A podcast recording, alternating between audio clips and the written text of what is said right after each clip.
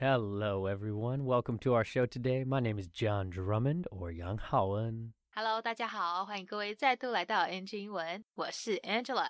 We have a great episode for you today with my good friend Alan, who is known around the LinkedIn and professional community as Alan McIver.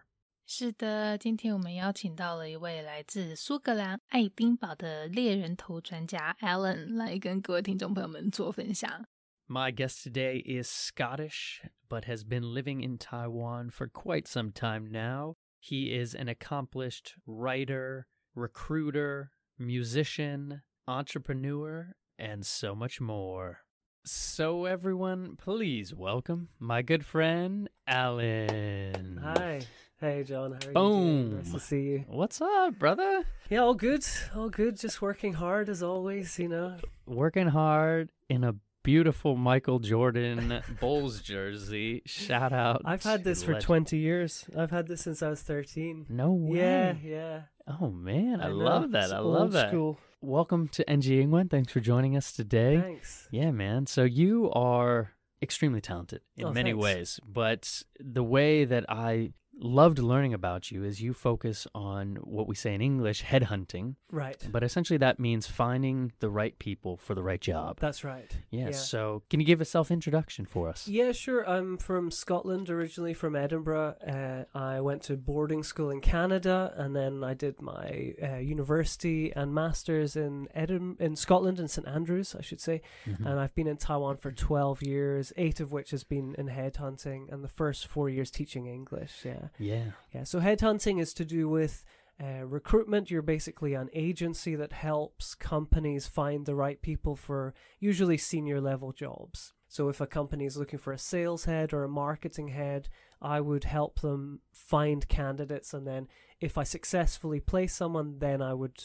get paid. Then I would make money. Then you get that commission. Yeah, exactly. Yeah, and I think it's extremely valuable what you do because you essentially know what the companies need. hmm And you have such a network now that you've created here in, Right. in Asia, and you can kind of what was that expression? Like putting the round Oh, the the square pegs round. Yeah, holes but you know you can find the, Yeah. the round peg into the round hole. yeah, the the thing I really like about headhunting is that when it's done successfully, it's win win win. So I'm happy, the candidate gets a great new job, and the client hires the right person for their kind of long term future. yeah. So it's not it's not one of these industries where you're conning people, or you know, it feels very above board. It's very yeah, I th- I feel like I'm doing a service. Yeah, you know? absolutely. It's very holistic and, and it's creating a beautiful ecosystem for Right. the synergy, right? When it goes well. when it goes well. Yeah, and I'm sure it can not go well many times. in your career. Sometimes, yeah.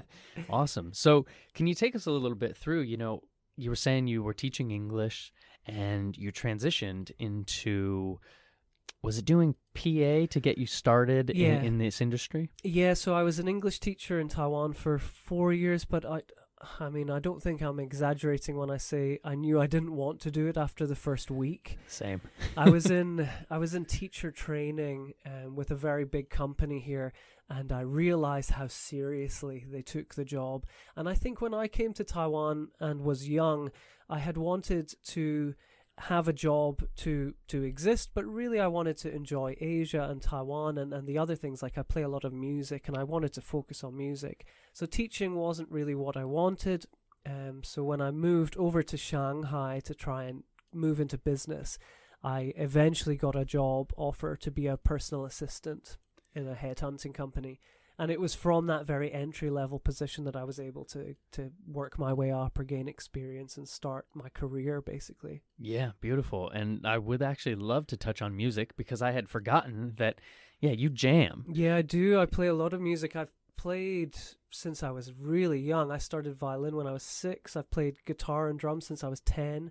I've been in so many different bands. I have a band in Taiwan and we've released a couple of albums called Aurora Jiguang.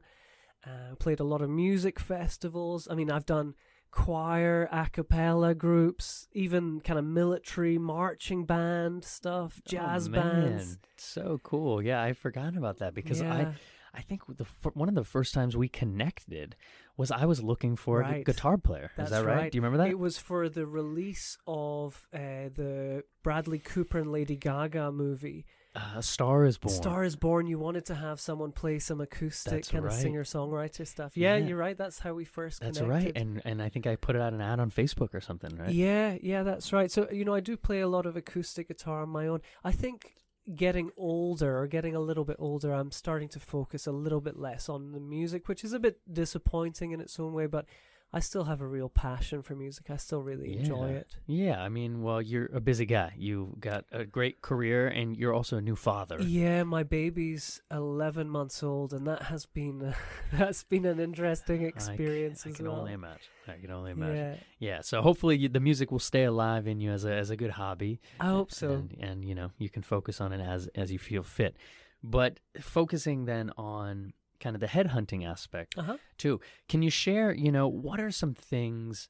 Maybe our audience can think about in terms of, you know, what do companies at that senior level look for in terms of, you know, leadership or, or things that people can start with young in their in their entry level jobs.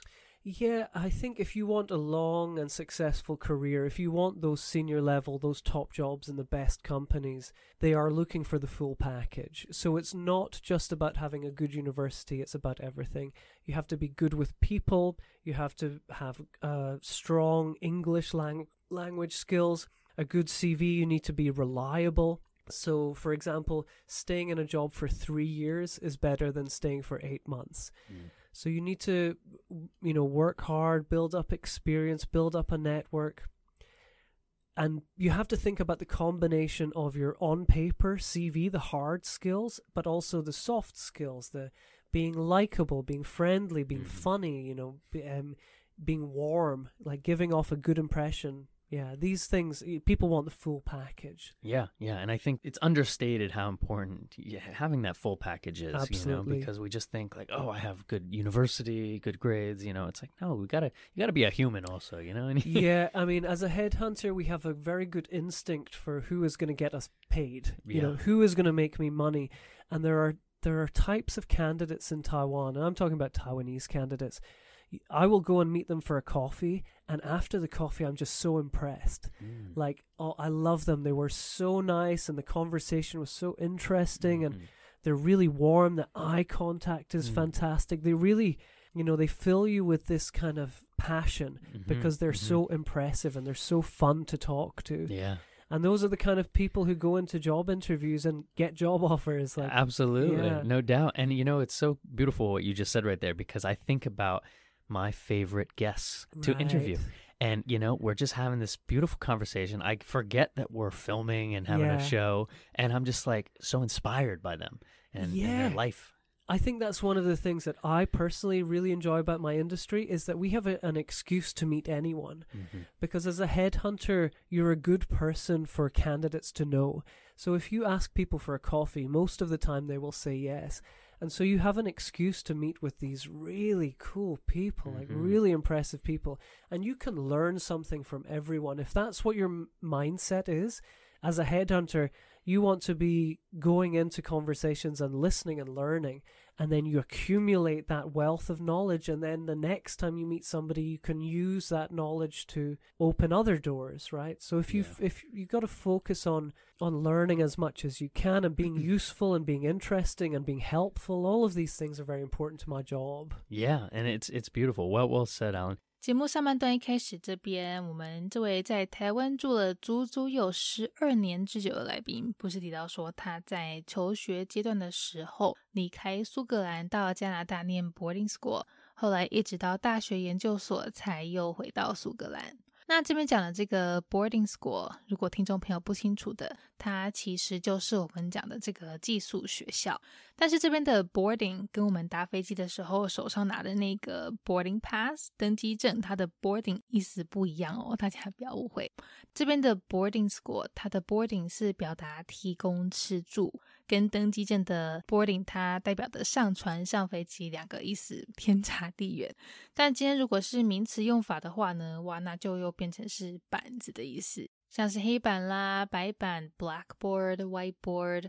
呃，公布栏 （notice board） 或是像东京奥运超戏精的跳水比赛，有没有？他们用的那个跳水板啊，我们就是说 diving board。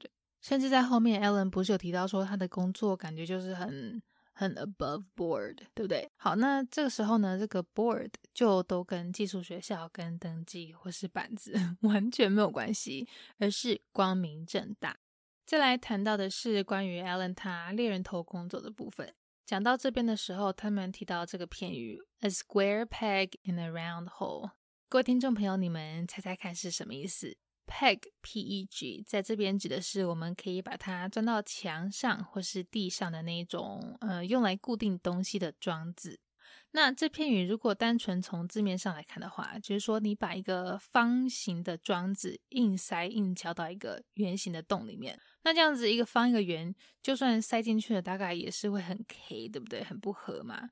所以 a square peg in a round hole，它表达的意思就是说，一个人不适合他所担任的工作职位。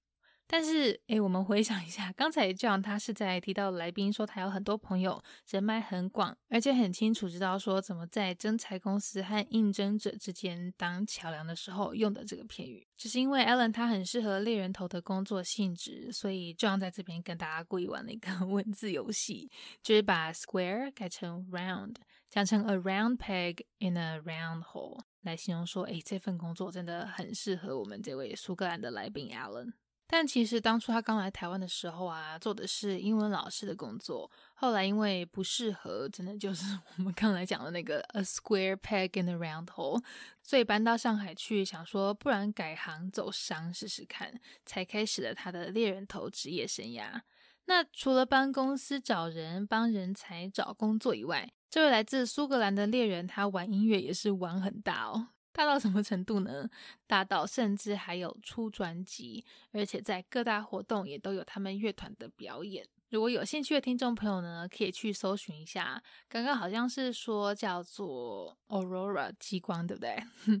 好，那如果刚好有在找工作的朋友，这边就想帮我们问了几个可能对于你在求职过程会有一些帮助的问题。就说，当然，如果我们有好的学历背景，那肯定是有加分嘛。但是，如果你想要在大公司有份好工作、好事业的话呢，那他们更看重的是你全方位的能力，像是你的英文沟通技巧啦，你的人际关系，嗯，你的为人可信度等等。好，就是除了专业技能重要以外，你的非技术技能也一样都会是他们列为参考的项目。那这边我们讲的专业技能和非专业、非技术技能，好，或是也有人说叫做软技能，就是刚才前面 Alan 提到的这个 hard skills and soft skills。那另外他们也有提到这个 full package，整套、全套的，或者是我们说贵州哎，就 这个用法，大家知道什么意思吗？就像有时候我们喜欢买福袋啊，喜欢点套餐，有没有？就是因为可以一次得到所有想要的东西，对不对？那你想想看哦，如果你遇到一个拥有所有你喜欢的特质和能力的人的话，那不是就等于挖到宝了吗？得到一个超大福袋。所以对这样子的人呢，英文就用 full package 这种说法来形容。讲成中文的话，就类似刚才我前面讲的，有全方位能力。样样俱到的人才，或是像高富帅、白富美啦，或是完美情人，还有人生胜利组这些，也都一样可以表达 full package 的意思。好啦，那这段内容就先在这边告一段落，我们赶快继续听下半段的分享吧。And so, thinking about another aspect of your job, from your perspective, you know, what kind of inspired you to get involved with headhunting? Well, actually, when I moved to Shanghai, I would have taken any job in business because I really wanted to just get a start in the market. But then once I got into the headhunting industry, I realized my personality is quite a good fit for it. I I've always really enjoyed meeting new people. I enjoy sitting down for coffees. I'm very high. If you're talking about personality, I'm very high in openness and very high in mm-hmm. extroversion. Mm-hmm. So I feel very comfortable with new people. So you know, basically, once I got into the headhunting industry, it was only then that I discovered actually this is a good fit for me. This is this is what I should continue to do. So, if you're talking about how a headhunter improves their business or does business development, a lot of people think headhunting is an HR job, but mm-hmm. actually it's a sales job. So, what we spend a lot of time doing is networking and, and trying to get new clients, which means sometimes cold calling, Sometimes, you know, using re- referees or referrals to get meetings in different client offices. Like if I want to meet with McDonald's, I would try and contact their senior people, their HR, the managing director, and I'd be trying to get either coffees or meetings in their office. And then once in the meeting, I would be trying to convince them to use me as their recruitment agency, Mhm. right? So it's a it's a sales role. Like you're constantly focused on key Right. account management and also business development. Yeah, yeah. And essentially, with all of the different roles that you're trying to fill within a company, how much do you need to understand about the the technical aspects of those roles? So, are you hiring ever programmers that you need to understand the coding languages? Yeah, that's a good question. So there's a reason why I only cover sales and marketing roles is because I really am not very knowledgeable about things like you just said, like coding, Mm. software, banking, uh, any kind of engineering or anything like that. I really don't have any kind of knowledge or background. But for marketing, I do. I used to be a marketer myself. I obviously I'm a salesperson. So when I do e-commerce, sales, marketing, digital marketing, PR, communications, you do you need to know a lot about those different jobs Yeah. because the candidates and the clients they won't work with you or respect you if you don't understand what you're talking about Right. like as a headhunter we are judged on our market knowledge absolutely so you really need to know as much as possible as you can about not just the market but about that job Yeah, beautiful, beautiful. Well, well said. And so, thinking a little bit about maybe the future of Alan within this industry, but you as an individual, yeah where do you see yourself going maybe in 2021 and beyond? I'm working in a company called Paul Wright Group, and I have to say I'm very, very happy. I really like my colleagues. I like the company, so I, d- I don't see myself leaving. Um, I I'm, I want to stay there and build up my reputation in Taiwan. One thing that I've been doing a lot of recently is things like this, doing podcasts and Mhm. writing articles and doing live streams. Um, like tomorrow night, I'm doing a live stream with two Taiwanese influencers. That'll be our fourth one, and then I think in at the end of the month, I'm doing a live stream with Glenn Leibowitz from McKinsey. Yeah. Like these kind of opportunities to to to speak and to give advice and to to become more of a KOL type figure. Mhm. I'm I'm really quite passionate about, really enjoying. Beautiful, beautiful. I love that, and I wish you nothing but success with that as as you kind of embark on that journey. And so, if you don't mind, maybe we could shift gears a little bit because within all of this, I've been so curious. You know, do you need to utilize Mandarin and English during these interview processes, or when you're talking to, let's say, the head senior people at McDonald's?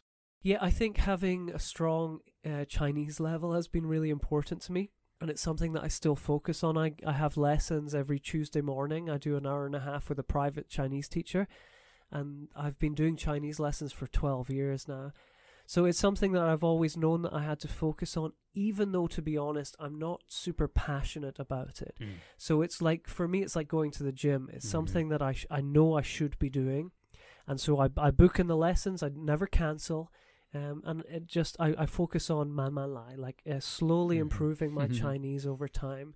And yes, you're right. Like having a strong level of Chinese has been very important to my job. Yeah, yeah, and and I love that the Mamanlai approach to to learning, and and like you said, you know, your Mandarin skills now are a valuable asset. They're a tool in your toolbox to continue you to get you know meetings, so you can even become the the team that these huge corporations rely on. Yeah, absolutely. I mean, think about it from this point of view. Almost always, I'm the only foreigner in my company, and all of the meetings are done in Chinese, right? And I can't be the one person in the room f- forcing everyone else to speak their second language. Mhm. Like, that's not fair.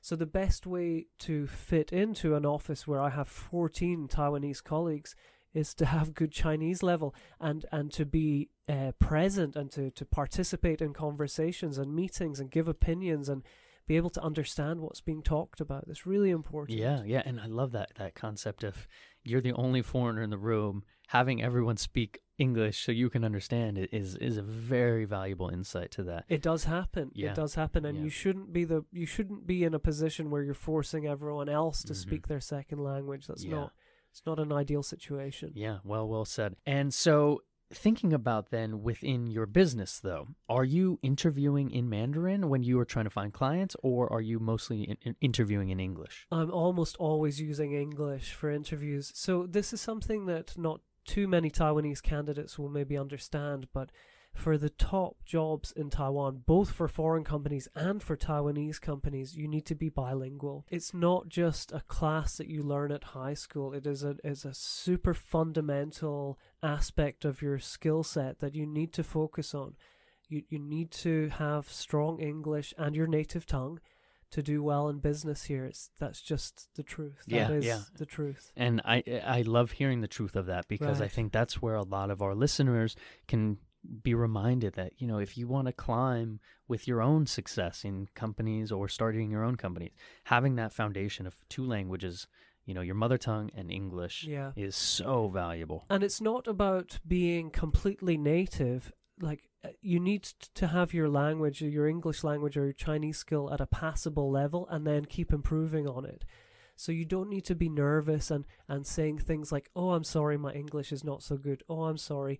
No, that's not that's not how you should look at it. You should be, you know, working on it and and practicing and and you know, focusing on improving. Yeah, yeah, and that that also, as I'm sure you have found with my Chinese, it's adds a level of respect when I come into a room and I'm speaking Chinese with them, even if it is not at a, a passable level. Sometimes it's just that respect that we can, you know, have the con- at least a, a basic conversation about it. I would completely agree with you. I think you and I have probably been in situations where we're not even looked upon as being the foreigner Mhm. anymore because Yeah. you know we we can fit in with a Taiwanese circle of friends and we can speak Chinese and we can understand what's going on in the conversation, which I think is a good thing because both of us have chosen to live here Mhm. and so not always sticking out and being the la wai I think is really important to your to your standard of life here. Yeah, yeah, absolutely, and and that goes for all our Taiwanese friends who travel abroad. Right. Anywhere they go, you know, when you jump into English, you're just then you know part of the circle. Right, exactly. Yeah, awesome. All right, Alan. Well, unfortunately, it's coming to the end of the show, and thank you for you know sharing some wisdom in business and in language, and now we can end with some life wisdom. Sure. But uh, yeah, if you could go back and talk to a younger Alan, would there be any advice you give yourself about language, life, business? I, I don't think I would tell myself anything fundamental in terms of changing my life. I don't regret many things that I've done in my life. I'm very happy. I, I would like to have lived a bit healthier, I think. Um, and also, I, I regret how how much effort I put into my master's thesis as well. If I could go back and put a bit more effort into that, I would. I regret the finished product that I produced. It wasn't Interesting. as it wasn't as good as I had hoped it would be. And I was very excited about writing my master's thesis and then I think I dropped the ball a little bit. So those two things. Like put more effort into your master's thesis and live a bit healthier. Awesome, awesome. Well, it's it's it's great advice to spread amongst uh, the people who who dive into this show.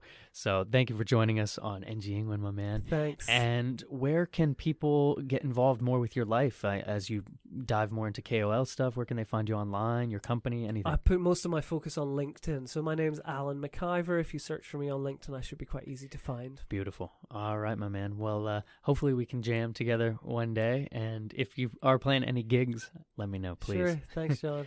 下半段这边一开始，Alan 分享到说，他当时刚搬到上海的时候，因为真的就很想要有一份可以让他跟商接轨的工作，所以得知有一个很出阶的助理工作之后，当然也是就毫不犹豫就答应了。但幸好也是当初他有接下这份职位，才会发现原来自己的个性有多适合做这一行，因为。猎人头的工作性质基本上就算是做销售的一种嘛，跟外向、喜欢交新朋友的 Alan 可以说根本就是天作之合。